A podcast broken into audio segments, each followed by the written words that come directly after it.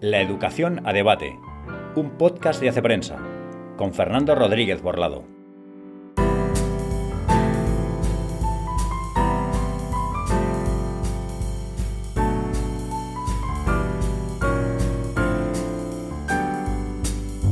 Muy buenas tardes amigos y amigas y bienvenidos a este quinto episodio de La Educación a Debate el primero de 2022. Déjame en primer lugar que eh, te felicite las Navidades, eh, aunque ya lo hice en el último del año pasado, y te felicite sobre todo el año nuevo, este 2022, que para este podcast llega con alguna novedad. Eh, alguna novedad en forma de, pues, de propósitos de, de año nuevo. En este caso, más que propósitos de mi propia inventiva, de mi propia determinación, lo que he decidido es adoptar algunos consejos que me habéis hecho vosotros, precisamente en primer lugar, he decidido eh, recortar un poco la duración eh, de, los episodios, porque alguno me decía que 45 eh, minutos, que es lo que habían durado los últimos, pues quizá era un poco demasiado largo. Es verdad que la duración ha sido larga en algunos de los episodios, porque claro, este, este es un podcast en el que tratamos, trato de entrar al fondo de algunos debates educativos en fin, que tienen su miga, que tienen su enjundia y que creo que no se pueden despachar, si uno, si uno quiere ser honesto intelectualmente, no se pueden despachar en 5 o 10 minutos. Bien, y por eso algunos han quedado eh, pues un poquito más largos, ¿no? Pero lo que voy a hacer, repito, por consejo vuestro, os lo agradezco, es eh, los asuntos que sean, pues eso, más, más enjundiosos, eh, pues dedicarles dos podcasts, dos, sí, dos partes, como es el caso de hoy. Y esto me lleva al segundo consejo. El segundo consejo se refería a un tema. Uno de vosotros eh, contestó a, través de Spotify con una lista de, posibles temas, una lista de posibles temas que le gustaría que, abordáramos aquí. Y uno de ellos es el que he decidido eh, tocar hoy, en primer lugar, y es, no, no, no, vamos a decirlo ya, porque estoy creando aquí un suspense innecesario. El tema es la educación en valores. Educación en valores, un asunto polémico, quizá, es verdad, no tan ligado a, una, a un debate súper actual.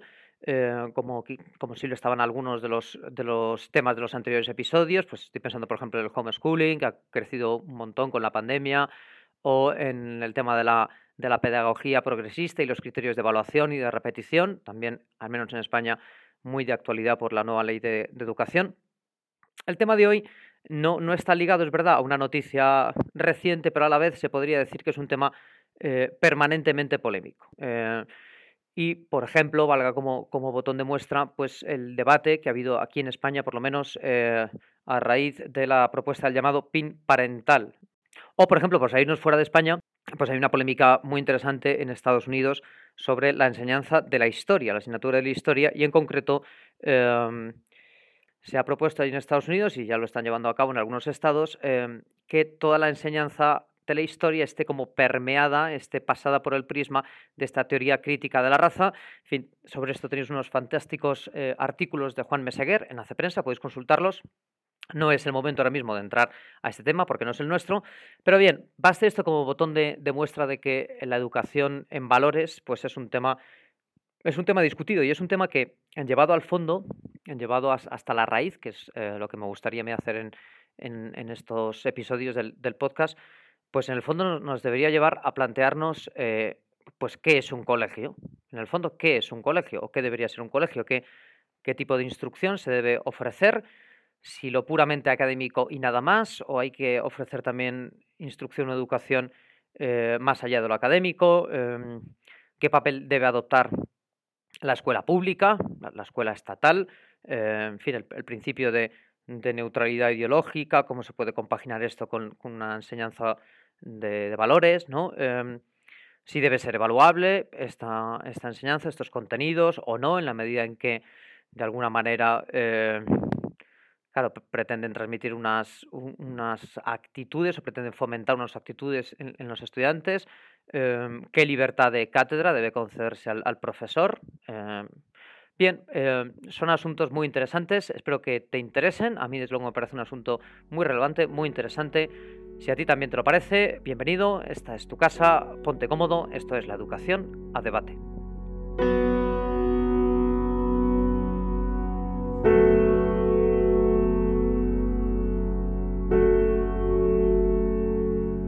Bien, pero vamos a, meternos ya en el tema, vamos a entrar en harina, como se suele decir. Eh, vamos a tratar de la educación en valores. Y antes de nada, y por centrar el tema, em, quiero aclarar que en este episodio vamos a dejar al margen, por ahora, la enseñanza de la religión. La enseñanza de la religión que, eh, vaya por delante ya, considero que es eh, una fuente de educación en valores, puede serlo. No es solo una educación en valores, no es solo una ética, pero, pero desde luego es también una, ética, una enseñanza ética, pero vamos a dejarlo aparte porque este sería un tema que nos, eh, nos, nos, llevaría mucho tiempo por sí mismo y que de hecho va a ser la segunda parte, o sea, dentro de dos semanas hablaremos de, de, este tema. Hoy nos vamos a centrar, por tanto, en lo que podemos llamar eh, pues una educación en valores laica, sin, aportación eh, religiosa.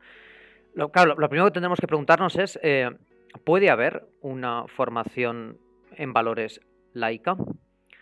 Yo creo que sí, sinceramente creo que puede haberla. y diría que en general creo que hay un consenso en, en que sí, puede haberla, tanto tanto por hablar de política, tanto entre la izquierda como entre la derecha, yo creo que hay un cierto consenso en que puede, eh, se puede ¿no? Em, crear, digamos, una ética, una enseñanza moral eh, sin apelar a la religión. Em, claro, otra cosa es que esto deba transmitirse en la escuela. Este es, este es otro debate. Em, y ya que me estoy mojando desde el principio hoy, voy a decir eh, a esta segunda pregunta que yo creo que también, que yo creo que, eh, que efectivamente debe estar presente en la escuela, esta formación en valores, aunque aquí eh, vamos a ir matizando bastante. Ya anuncio que mi respuesta aquí es un sí, pero un sí con bastantes matices. Em, bien, claro, cuando hablamos de educación en valores, creo que se pueden confundir dos debates en realidad. El primero eh, se refiere a esto que decíamos antes del principio de neutralidad ideológica del Estado. Y claro, es este primer debate, por tanto, el, cómo combinar una educación en valores con la neutralidad ideológica del Estado afectaría en principio solo a las escuelas públicas. Y es un tema que vamos a abordar después. Pero creo que eh, si vamos más al fondo, a la raíz, hay otro debate previo. Y ese eh, debate previo es si debe haber educación en valores en general en la educación, sea en la red eh, pública, en la red privada, en la red concertada, si, si, consideramos que eh, debe formar parte de los contenidos educativos esta educación en valores. Bien, yo ya he dicho eh, que creo que sí, que creo que esto forma parte de lo que un ciudadano, un alumno en este caso, cuando es, cuando es menor de edad, un alumno pues debe llevar en la mochila cuando acaba, cuando acaba su etapa escolar, la etapa de, la educación obligatoria o posobligatoria. Creo que sin este ingrediente la educación eh, no cumpliría su cometido del todo. Creo que esto es así, creo que cuando se habla a todo el mundo le gusta llenarse la boca con, eh, con expresiones como educación global, educación integral, educación de toda la persona. Y creo que esto no son simplemente brindis al sol, sino que efectivamente se debería procurar que eh, la educación efectivamente tuviera este componente global o, este enfoque global. Y creo que eh, no lo sería, no lo conseguiríamos sin una formación también de tipo ético, en valores, cívica, democrática, en fin, los nombres iba a decir son lo de menos, no son lo de menos en realidad porque esconden matices importantes, pero, pero ya me entiendes. Em, ahora se ha puesto de moda, por ejemplo, hablar del perfil de salida de alumno, al menos aquí en España. El perfil de salida eh, define, pues, esto que decíamos, ¿no? Las conjuntos de competencias básicas o de saberes básicos em, que un alumno debe haber incorporado cuando termina eh, una etapa educativa. En general, esto se, suele referir a la etapa de la educación secundaria obligatoria, ¿no? el perfil de salida, pero también se aplica después a la universidad o a, lo que sea. ¿no? Eh, esas competencias básicas eh, que debe haber adquirido el alumno. Claro, competencias, ya hablamos de esto, de las competencias en otro episodio, pero son eh, conocimientos, más destrezas, más actitudes también. Y esto es importante. En lo que se refiere a la formación en valores, no solo se pretende transmitir unos conocimientos, digamos, teóricos, especulativos, eh, ni unas destrezas tampoco solo, sino también generar unas actitudes. Y quizá aquí está un poco el, punto, el punto polémico. Eh, en España ya los colegios, sobre todo privados y concertados, los colegios con un ideario, digamos, propio, llevaban tiempo hablando de, de este, este término ¿no? de la, del perfil de salida, pero recientemente en la última ley educativa, la LOMLOE eh, o Ley CELA, se ha incorporado también al, digamos, pues al, texto, al texto legal. Em, y en concreto, eh, lo voy a leer literalmente, eh, según la LOMLOE, este perfil de salida de un alumno que termina la educación secundaria obligatoria debe significar que ha desarrollado las siguientes capacidades. Las siguientes capacidades. Desarrollar, primera, desarrollar el sentido de la responsabilidad para adoptar hábitos de vida saludable. Segundo, estoy extractando porque esto todavía eh, continúa un poquito más y lo desarrolla, pero, pero em, selecciono la, parte más importante de cada una de ellas. Segunda, planificar un proyecto de vida personal basado en un buen conocimiento de sí mismo y de sus potencialidades. Tercera, establecer una actitud activa de protección del medio ambiente. Cuarta, ejercer un juicio crítico, ético y estético respecto al uso de las tecnologías. Y quinta, hacer suyos los valores democráticos, participando en actividades cooperativas y solidarias y adoptando una cultura de respeto a la diversidad. Resolución pacífica de conflictos, defensa del bien común. esta la, he leído prácticamente entera, tal y como aparece en el, en el texto de la LOMLOE. Bien, estas son las cinco grandes competencias, grandes, eh, eso, mezcla de conocimientos, saberes, que según la LOE, eh, todo alumno que termina la educación secundaria obligatoria eh, tiene que haber incorporado.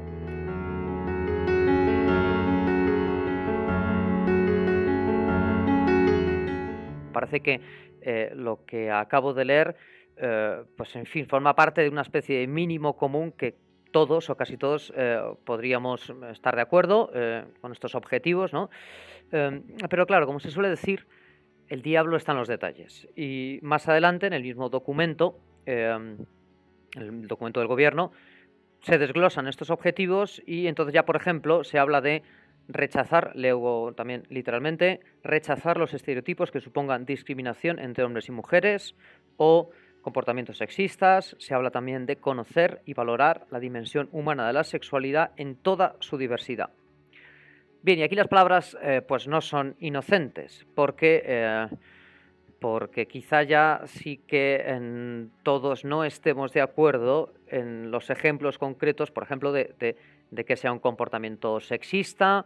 Eh, en fin, hay diferentes maneras de entender esto o quizá tampoco estemos todos completamente de acuerdo en la eh, estricta equivalencia entre, eh, entre, por ejemplo, las parejas de distinto o del mismo sexo, pues de cara a la crianza de los hijos. En ese sentido, valorar la diversidad en la sexualidad, pues tiene sus matices. claro, y, entonces es cuando se plantea la pregunta. Ante posibles diferencias de opiniones, cuando se plantea realmente la pregunta, ¿a quién hay que hacer caso?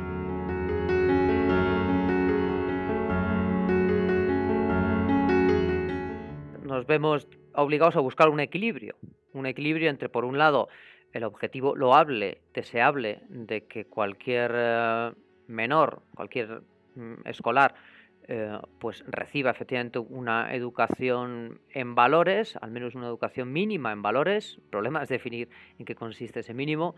Y por otro lado, eh, el derecho de las familias a que no se adoctrine a sus hijos, por decirlo, por decirlo claramente. ¿no?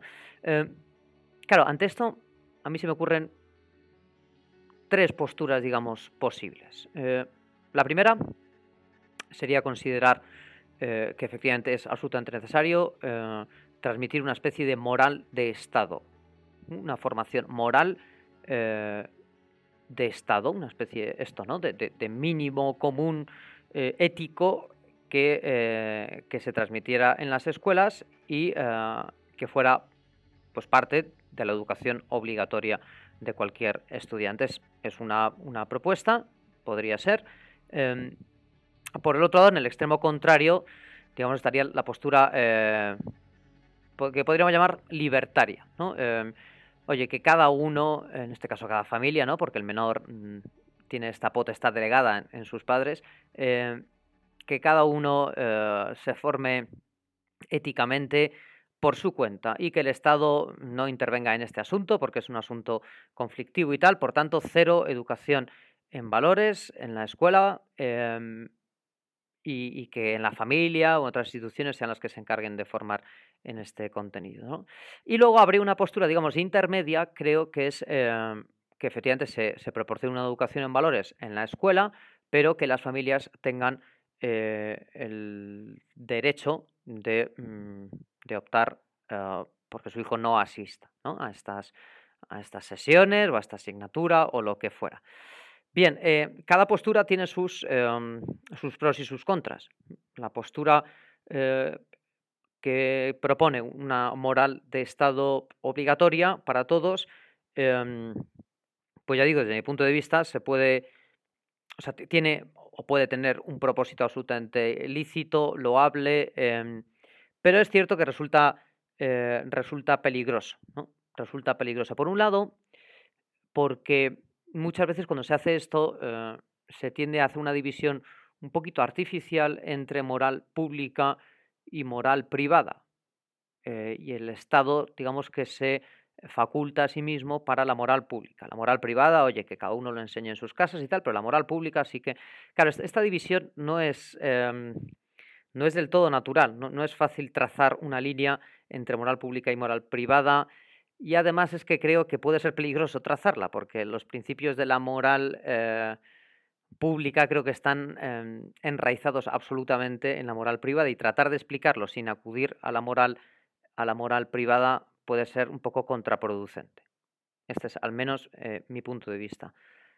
La segunda postura, la postura que hemos llamado libertaria, pues también tiene sus, eh, sus peligros, porque, em, en fin, porque creo que que si no conseguimos que un alumno al terminar la educación secundaria obligatoria, además de haber aprendido matemáticas, eh, en fin, eh, lo que sea, ¿no? Biología, etcétera, etcétera, em, se haya formado como ciudadano, pues hemos perdido una oportunidad realmente fantástica de hacerlo, porque, eh, en fin, efectivamente existen otros cauces para hacerlo, pero es verdad que la escuela resulta uno muy apropiado. Eh, se puede profundizar, hay tiempo, se puede, digamos, incluso examinar o se puede eh, comprobar ¿no? si el alumno lo ha, lo ha entendido, lo ha asimilado, cosa que en otros contextos quizá no sea, no sea tan sencillo. ¿no? Y se puede hacer además de la mano de expertos, supuestamente.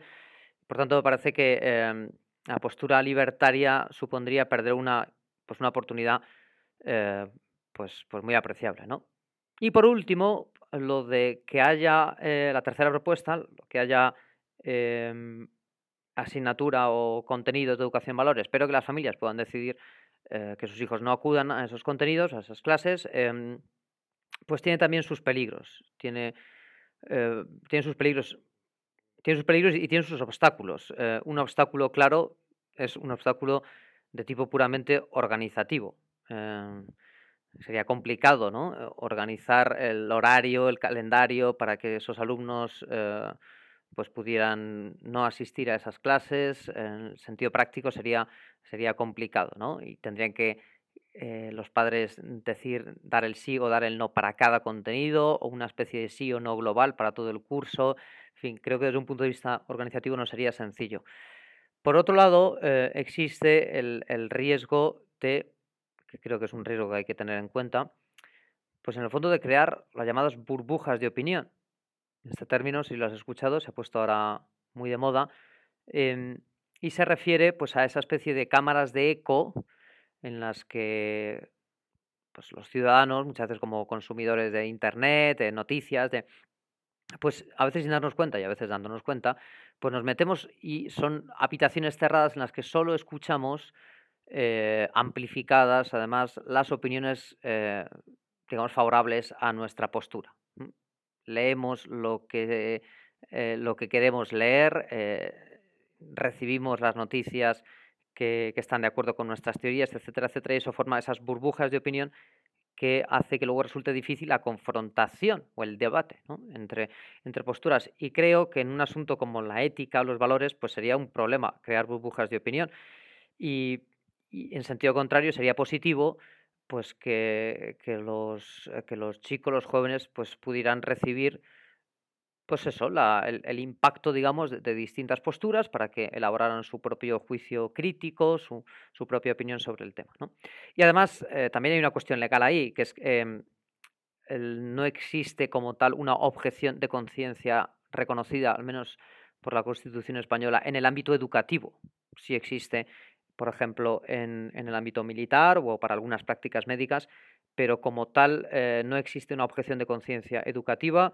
Em, es verdad que cuando ha habido sentencias referidas a, a conflictos relacionados con la educación en valores en los colegios, cuando ha habido sentencias de altos tribunales aquí en España, en general se ha tendido a proteger eh, el derecho de los padres a que sus hijos pues, reciban una formación en valores acorde con sus propios valores, pero como tal no está reconocida la objeción en conciencia, por tanto también ahí habría un, un obstáculo, un obstáculo pues, de tipo legal.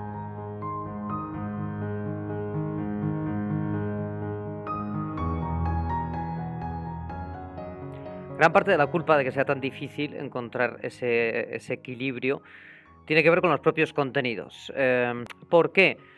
Pues porque muchos de los contenidos que supuestamente tienen que componer esa educación en valores em, son contenidos cercanos a la ética, pero que no se abordan desde un punto de vista propiamente ético o filosófico, sino eh, da la impresión de, ser más bien políticos. ¿no? Por ejemplo, cuando se habla de los valores constitucionales o principios democráticos. Eh, es decir, como que se esbozan eh, asuntos filosóficos o éticos, pero parece que deliberadamente se le rebaja el tono filosófico, ético y y queda en un terreno pues un poquito ambiguo, un terreno eh, que se presta pues más bien eso, una interpretación digamos política. Y a lo mejor tiene que ser así, a lo mejor eh, en esa asignatura de educación para la ciudadanía o lo que sea, como se quiera llamar, em, pues simplemente tiene que tienen que transmitirse estos, estos valores democráticos o como se les quiera llamar, ¿no? Pero em, claro, si fuera así, entonces sería deseable que al menos eh, estos contenidos no fueran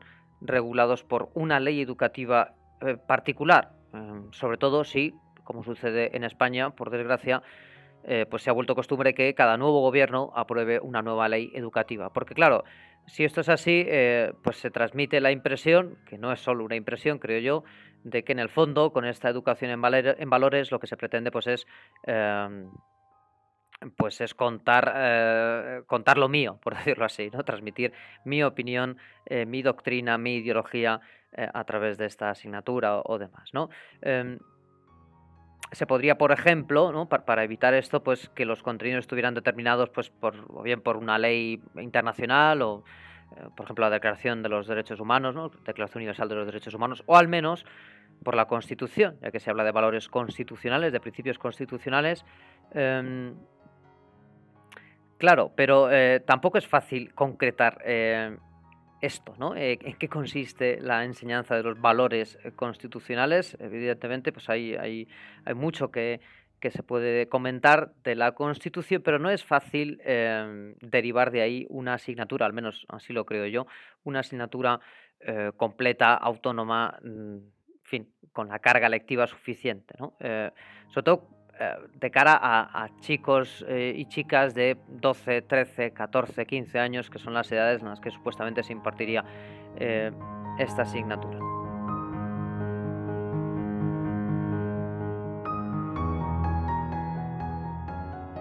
Hace unos años, hace quizá 15 años, cuando se aprobó la LOE, que es la ley antepenúltima, digamos, de educación, se creó esta asignatura por primera vez de Educación para la Ciudadanía y se pidió al Consejo de Estado que emitiera pues, un dictamen sobre lo que le parecía ¿no? esta, esta asignatura y en ese, eh, en, ese dictamen que elaboró el Consejo de Estado decía literalmente no es lícita la difusión de valores que no estén consagrados en la propia Constitución o que sean o sean presupuesto o corolario indispensables del orden constitucional. Claro, el asunto es que, eh, por ejemplo, un contenido eh, que se pretende que se enseñe, lo hemos visto ¿no? en, esta educación en valores, es eh, pues, el respeto a la diversidad sexual. ¿no?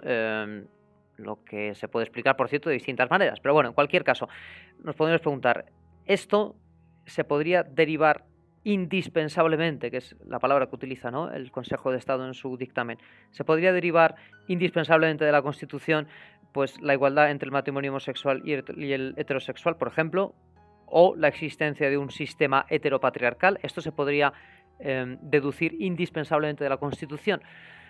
Yo creo que no. Yo creo que no, em, a no ser que se, se, fuerce mucho la interpretación de la Constitución.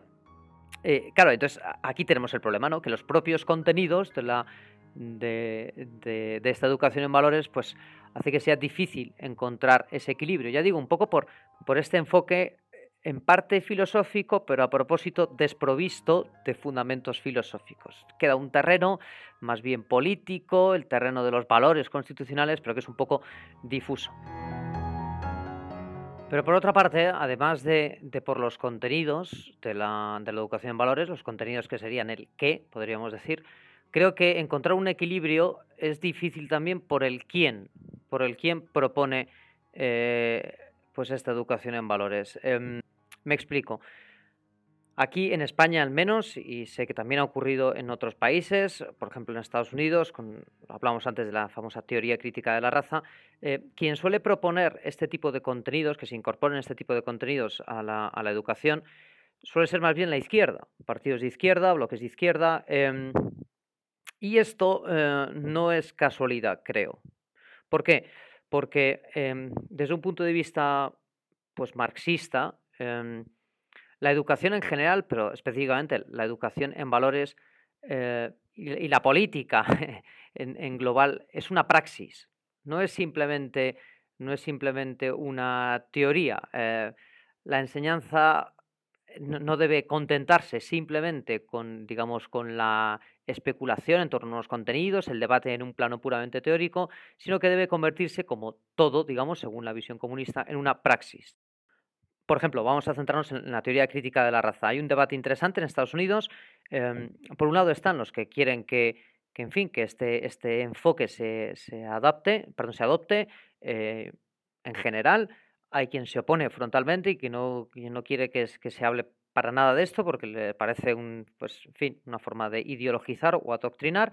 Y luego hay gente que propone que, en fin, que se pueda enseñar esta, esta teoría como una teoría más, por decirlo así, y, confrontarla con otras posibles teorías, otras posibles explicaciones de la historia eh, norteamericana, que no vean todo a través del prisma del racismo, etcétera, etcétera. Es decir, que, se considere una tarea más, que se ponga en el tablero, como una, una tarea, una teoría más, que se ponga en el, en el tablero y que se discuta con otras.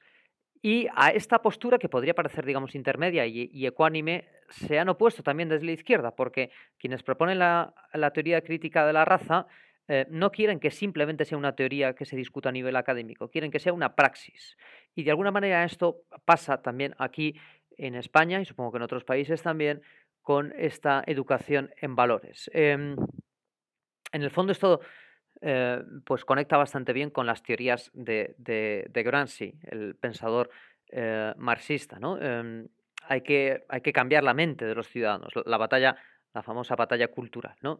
Em, bien, aquí en, en España es, creo que cuando se propone una asignatura de educación para la ciudadanía, bueno, creo no, ponen en la, en la, lo hemos dicho, ¿no? Se trata de fomentar unas actitudes solo, no son unos conocimientos, no son unas destrezas, sino también unas actitudes, cambiar, en definitiva, eh, la mentalidad y eso, pues a quien le puede sonar a adoctrinamiento. Y repito, no es casualidad que en general estas propuestas vengan desde la izquierda, lo que por cierto también dice bastante y en sentido negativo de la derecha, porque quizá eh, eh, la derecha ha digamos, se ha abandonado en los brazos cómodos de la postura liberal y ha, ha, renunciado pues, a construir su propio modelo de ética pública, porque piensa que eso, pues, en definitiva, eh, pues, supone meterse donde a uno no le llama, ¿no? Esta especie de, de, de mantra eh, liberal, ¿no? Eh, que pone, digamos, que relega la, ética al terreno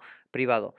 Por cierto, eh, hablando de esto, te puede resultar muy interesante un debate que ha habido recientemente, organizado, tengo que confesarlo, por un amigo mío, está en YouTube, un debate entre Juan Manuel de Prada y Juan Ramón Rayo, que son dos pensadores, dos, digamos, intelectuales eh, españoles. Uno, Juan Manuel de Prada, representa eh, una visión de la sociedad que podríamos llamar tradicionalista y el otro, Juan Ramón Rayo, una visión, una visión liberal. Em, y claro, em, los dos hoy serían catalogados, y lo son de hecho, em, como derecha en España. Y es interesante, muy interesante el debate porque al final se preguntan por el bien común. Cuando hablamos de, educación en valores, en el fondo hablamos de, eh, de, cómo se puede definir un bien común compartido por todos, que es que se pudiera transmitir, ¿no?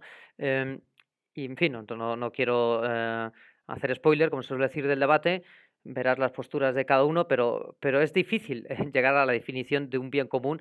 Fíjate, un bien común que pudieran compartir, digamos, dos tendencias dentro de la derecha. Ya no te quiero ni contar lo que sería eh, llegar a un acuerdo de mínimos, aunque fuera con, con, digamos, la izquierda, ¿no?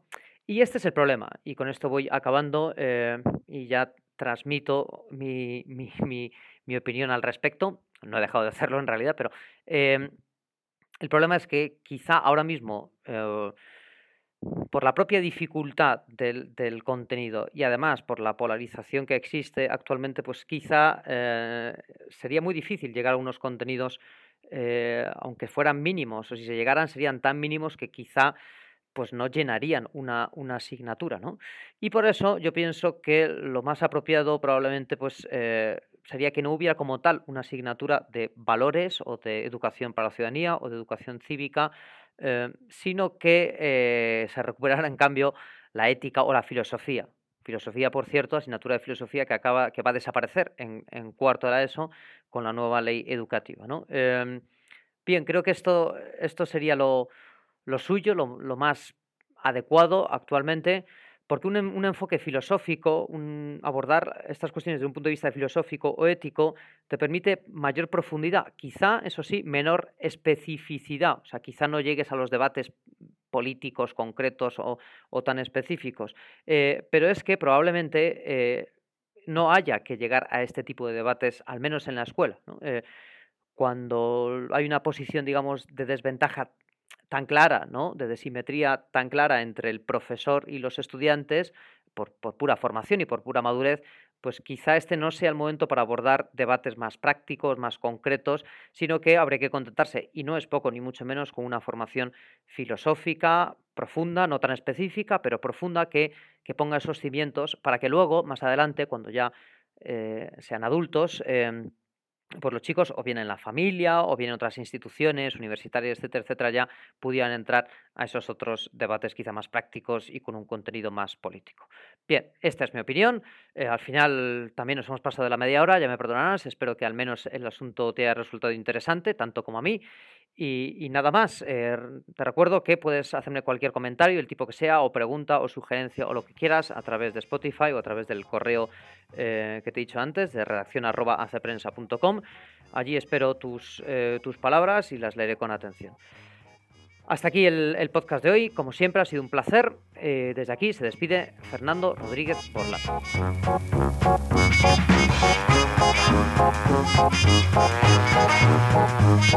Thank.